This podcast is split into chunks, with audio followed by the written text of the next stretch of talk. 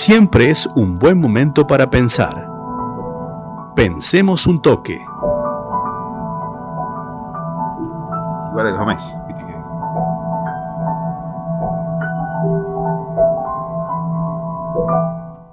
Vamos a pensar un toque nuevamente el deporte y los negocios y para eso lo tenemos aquí en el estudio de la FM al toque a Marcelino Gaseui. ¿Cómo va Marce? Javi, ¿cómo andás? Laureano, un placer eh, estar con ustedes. Darío, eh, la verdad que contento de estar acá con ustedes, pensando un poco del deporte eh, y la economía eh, en este micro que estamos llevando adelante desde el toque de deportes y la economía despierta. Bueno, talleres. Vamos a hablar de taller. Avanza en la Copa Libertadores. Está contento, Marcelino. Sí, por supuesto. Sí, no, no sé, los periodistas deportivos no dicen de qué club son. Ah, metí la pata. es un error eso, digamos. Sí. Eh, ¿Ah, sí? Sí, no, para mí hay que decirlo de, de qué somos. Yo soy de talleres Bueno. y me gusta el club, me gusta eh, el equipo y estamos muy contentos, obviamente. eh, Pero no vamos Pero a hablar de fútbol, ¿eh? Eso no hace que uno Sí. eh, no diga eh, cómo está eh, inmerso taller hoy desde lo, Claro. desde lo institucional, que es lo que vamos a hablar ahora. No vamos a hablar de fútbol, eh, no es un programa de deporte este, pero vamos a hablar del negocio. Del negocio talleres. Del negocio talleres. Y cuando hablamos de talleres hay que decir que hay un nombre propio, que es Andrés Fassi. Y para hablar de este modelo de gestión de talleres hay que hablar del grupo Pachuca. Pachuca. Sin esos dos nombres, eh, Tasi Pachuca. Grupo Tasi. Fácil. Grupo- Fasi. Andrés Fassi Sí. es el presidente de talleres. Sí. Y es el fundador, junto a Jesús Martínez, del grupo Pachuca, un grupo mexicano, que ahora les voy a contar un poquito. Andrés Fassi es eh, preparador físico, eh, recibido en Córdoba y empieza a trabajar en All Boys, un equipo de Córdoba. Después trabaja en Belgrano, a pesar de ser hincha de talleres. Y después va a talleres. Cuando estaba en talleres le surge una posibilidad de trabajar en México, estamos hablando en el año 93. Y en el 94 junto a Jesús Martínez, un empresario mexicano que él conoce allá, él empieza a, hablarle al fútbol mexicano de la importancia del fútbol formativo. Y hay una anécdota que él hace en los viejos VHS, un, un cassette hablando sobre cómo debería trabajarse con el fútbol formativo. Lo ve Jesús Martínez, lo ve el fútbol de México, lo ve Marcelo Bielsa, que en ese momento estaba en el Atlas de México, y se genera un boom con André Fassi. ¿Qué hacen? Arman un grupo empresarial. eh, Martínez es un inversor. eh, Fassi era el- la cabeza del proyecto. Y compran el club Pachuca. Que en ese momento eh, el Pachuca era un equipo de segunda división del fútbol mexicano, un equipo no de renombre, como lo es hoy. Ya les voy a contar un poquito. Y lo gerencian. En México, digamos, está eh, la sociedad anónimas. Entonces, sí, sí, el modelo norteamericano. Sí, es un modelo donde los grupos empresariales compran los equipos, los venden, hacen transacciones. Eh, no hay problema en ese aspecto. No hay problema sea, porque perdón, está impuesto. Un ¿no? paréntesis, no es, no es la tradición de club como en Argentina. No, no es un club que lo manejan los socios. Son manejados por grupos económicos.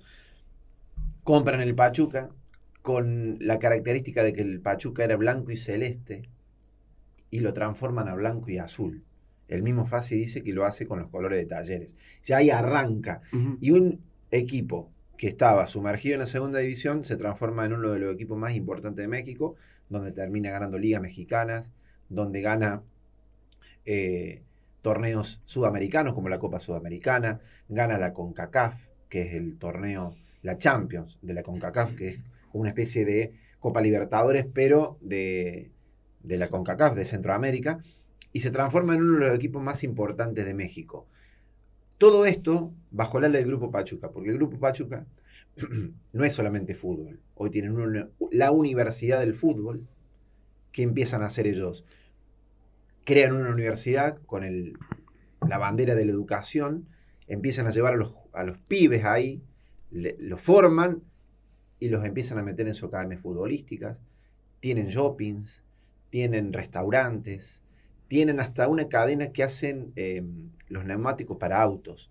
Es un grupo empresarial. Sí, Mar- Martínez, ¿quién es Martínez? Jesús Martínez, el mexicano, Sí. socio de Carlos Sí. Slim, Ah, ahí está. por ejemplo, Ahí está, uno, uno de los hombres más ricos del Sí, mundo. sí, dueño de Claro. dueño de Claro, y Martínez, accionista principal del Grupo Pachuca, socio con Carlos Slim en, en algunos O negociados. sea, estamos hablando de un pez gordo. Estamos hablando de un pez gordo, por supuesto, que utilizan el fútbol como plataforma y herramienta para eh, generar popularidad, para generar adeptos.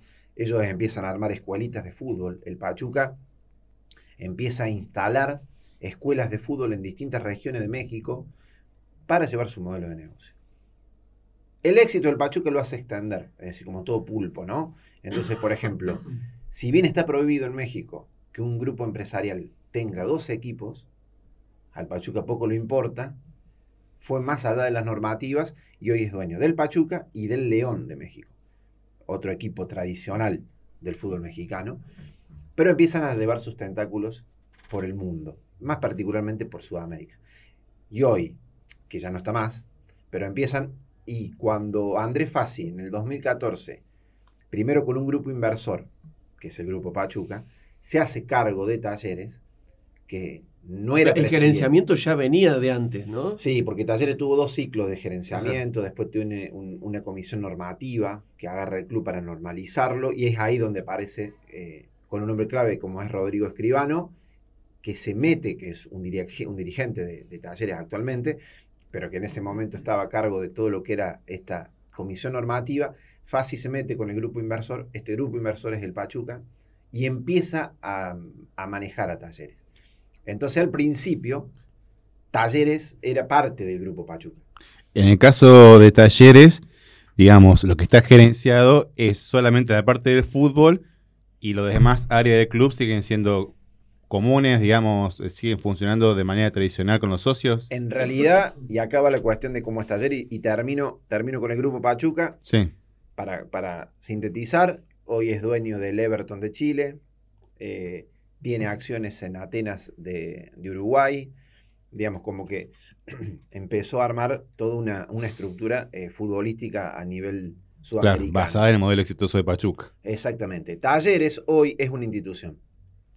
Pero no es una sociedad anónima porque las normativas no se lo permiten. En Argentina no está permitido. Exactamente. Pero si se lo permitieran, Andrés. Fassi sería. Es el principal promotor, junto a Mauricio Macri, de que el fútbol eh, sea manejado por sociedades anónimas. No pudo. no pudo porque Argentina, por suerte, sigue sosteniendo todavía que los, eh, los clubes son instituciones sin, fune- sin fines de lucro, que está manejado por sus socios. Entonces no pudo. Ahora, ¿esto qué le ha llevado a Fassi? Por ejemplo, que se enfrenta a Chiquitapia. Hoy es un crítico ah, eh, muy duro y directo con el presidente de la AFA porque no pudo avanzar con eso. Se empezó a, a- a enfrentar, por ejemplo, con Nicolás Russo, que es diputado del Frente de Todos hoy. Es presidente de Lanús. presidente de Lanús, que también él dice no, la sociedad anónima acá en, en Argentina no. Se enfrentó con Diego Leme, que es el presidente de Defensa y Justicia. Se, se enfrentó con Cristian eh, Malaspina, que es presidente de Argentinos Junior y uno de los hombres fuertes de la liga profesional. Es decir, se puso en contra de toda la estructura más sólida que hoy tiene la AFA. ¿no? ¿Por qué? Porque su pensamiento es que los clubes tienen que ser empresas. Y vos me preguntas, Laureano, eh, el tema de talleres. El periodista Hugo Caric, que es eh, periodista del perfil Córdoba, que tiró la noticia dentro de muy poco, va a ser columnista de Al Toque de Deportes, él cuenta y lo, lo, más que contarlo, lo define como un gerenciamiento imperfecto al de talleres. ¿Y por qué eh, un gerenciamiento imperfecto? Porque hoy está casi gerenciado, pero de un modo imperfecto. ¿Qué hace Fassi cuando asume? Él es presidente, primero normaliza. Es el- presidente del club. Sí, él normaliza, va a elecciones, gana las elecciones, y lo primero que hace es cambiar el estatuto. Mm. Y el artículo número 22 del artículo, del estatuto, ¿qué dice? Que impide ser candidato a quien no haya integrado la comisión o la asamblea.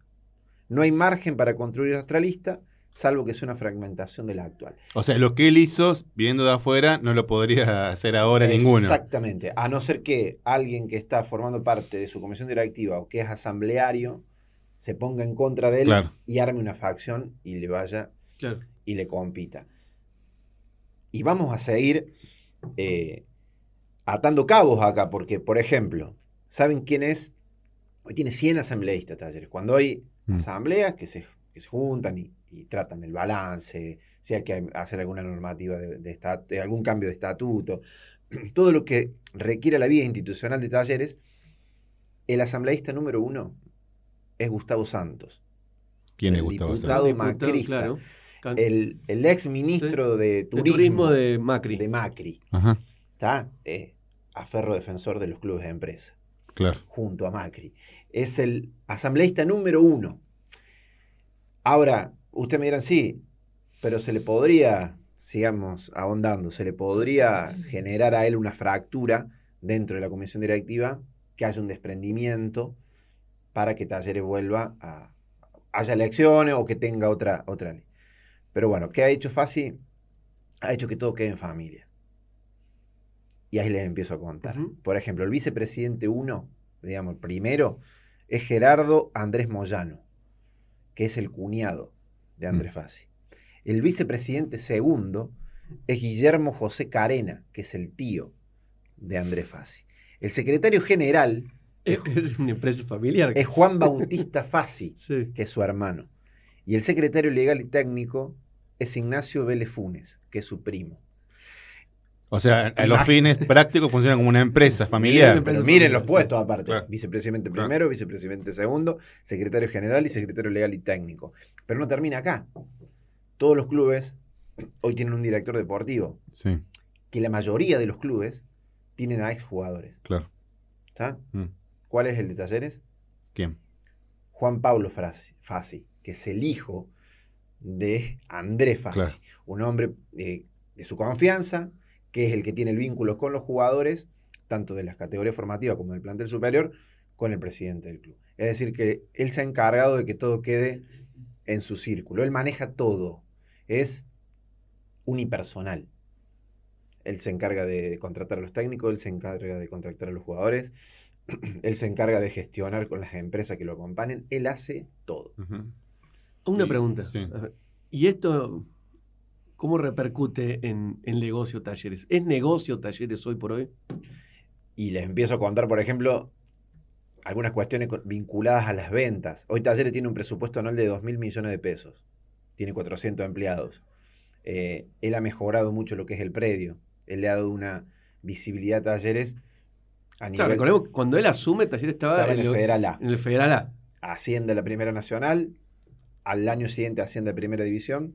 Sea, si lo, lo medimos por los, los éxitos eh, ¿Qué es lo que lo- deportivos, Que es es, lo que hace que, es una buena gestión. que la popularidad y la masa no cuestione esta gestión. Sí, eso. el éxito. ¿Por qué? Porque Talleres de estar en el Federal A, en un lapso de seis años, pasó a ser el mejor, el tercer mejor equipo del fútbol argentino. Salió tercero en el torneo, no el que pasó, el anterior, detrás de, de River y Defensa y Justicia. Puntero mucho tiempo. Clasificó a, Su- a Copa Sudamericana, clasificó a Pre-Libertadores, hoy está en cuarto de final de Copa Libertadores.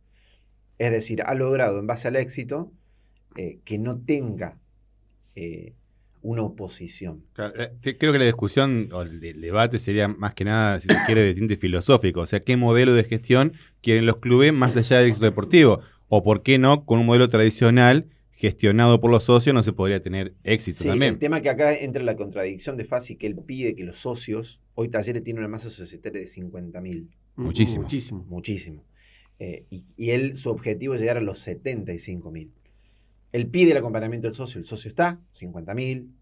Eh, él, por ejemplo, una de las cuestiones, hizo el predio, un predio modelo, el Amadeo Nucitelli, que es eh, un predio modelo y lo sigue, lo sigue evolucionando, no solamente por su infraestructura, sino por las canchas. eh, arregló la pensión donde están los jugadores. Antes la, la- la pensión de taller estaba totalmente abandonada. Si vos te pones a ver desde ese punto de vista, ha hecho mucho. Pide mucho a los socios, pero después el socio casi que no tiene ni voz ni voto. ¿Se entiende? Digamos, como que no tiene una participación el socio.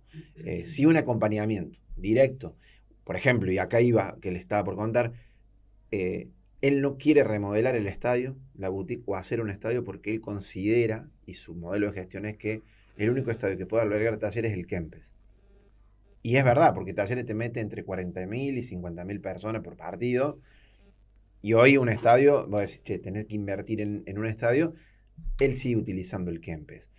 Ahora, es eh, filosófico y es el éxito, porque también hay que preguntarse qué pasaría si Talleres tendría este modelo de gestión en una primera nacional, por ejemplo. ¿Se lo bancaría el hincha? ¿Se lo bancaría el socio? ¿Acompañaría lo que hace Fasi? Ujú. Es más, uno que es hincha y que forma parte de los foros y está en los grupos de WhatsApp, cuando el equipo empieza a andar mal, como fue el arranque de esta temporada, que cuando vino Hoyos no, no, no, no arrancamos bien, eh, se fueron muchos jugadores, se fue el director técnico, que era el cacique Medina, empezó a haber un cuestionamiento hacia el funcionamiento de cómo maneja fácil la cuestión. Por ejemplo, que no comunica nada, que no está en el país, que todo pasa por él, que cómo puede ser que no haya otro representante de la comisión directiva que hagan una conferencia de prensa o que puedan tener vínculo directo con los socios para preguntarles, che, ¿qué está pasando? Todo pasa por él. Pero ¿qué pasa? Cuando empieza a ganar, como es el caso, cuarto de final de Copa Libertadores contra Vélez, ya eso Ya, acá ya las críticas. acalla las críticas. Me preguntaba si es negocio talleres. Cerremos, cerremos con los números, a ver. Por ejemplo, las ventas más importantes del ciclo. Talleres tiene un modelo de gestión que compra barato, explota al jugador en el buen sentido, le da visibilidad, las buenas campañas en que ese jugador valga. Por ejemplo, Jonathan Menéndez, que ahora está en Vélez, reciente incorporación de Vélez, que se va a cruzar con Talleres, fue adquirido por 300 mil dólares y él lo vendió en 1.200.000 dólares. Lucas Golaza, un uruguayo que hoy está en el Celta de Vigo, que jugó en Boca Juniors, eh, que vino casi desconocido de la Argentina. Llegó por un millón de dólares y él lo vendió en 3.700.000 dólares. Nicolás Jiménez, un jugador que también pasa desapercibido en el mundo fútbol, lo compra por 500.000 dólares y lo vende en 1.700.000 dólares. Sebastián Palacios, un jugador que estaba devaluado, digamos que pasó por Unión, pasó por Boca, por Independiente, él lo compra en 1.900.000 y lo vende en 3 millones de dólares. Eh, a Franco Fragapane, él llega con su pase en su poder, porque ya, ya tenía su pase en su poder, es decir, que no pagó nada y lo vende al fútbol norteamericano por 2.100.000 dólares. Y el caso emblemático es el de Piero Incapié, que es el ecuatoriano que viene de Independiente del Valle, muy juvenil, él lo compra por 1.600.000 dólares y lo termina vendiendo por 7 millones y medio de dólares. Y a eso sumale la entrada de guita por la Copa Libertadores, que La se llega a Libertadores, final, los capaz. televisación. La televisación, los Ah. sponsors. Hoy Talleres tiene sponsors muy fuertes. eh, es decir, ahora, estos números los maneja Andrés Fassi, no los maneja la institución. La comisión, La claro. comisión. ¿tá? ¿Qué pasa con este dinero? ¿Dónde va este ¿Eso- dinero? eso ¿Se sabe? ¿Eh? ¿Se sabe? Muy poquito. Muy poquito. Y para cerrar, otro dato interesante es cómo él va armando su estrategia. Y por ejemplo, él acaba de firmar desde hace más o menos un año un vínculo con una agencia que se llama Amero Sport. Amero Sport es una agencia mexicana que representa a futbolistas, que tiene contacto directo con sus hijos y con él, obviamente. Eh, su sede está en Querétaro, México.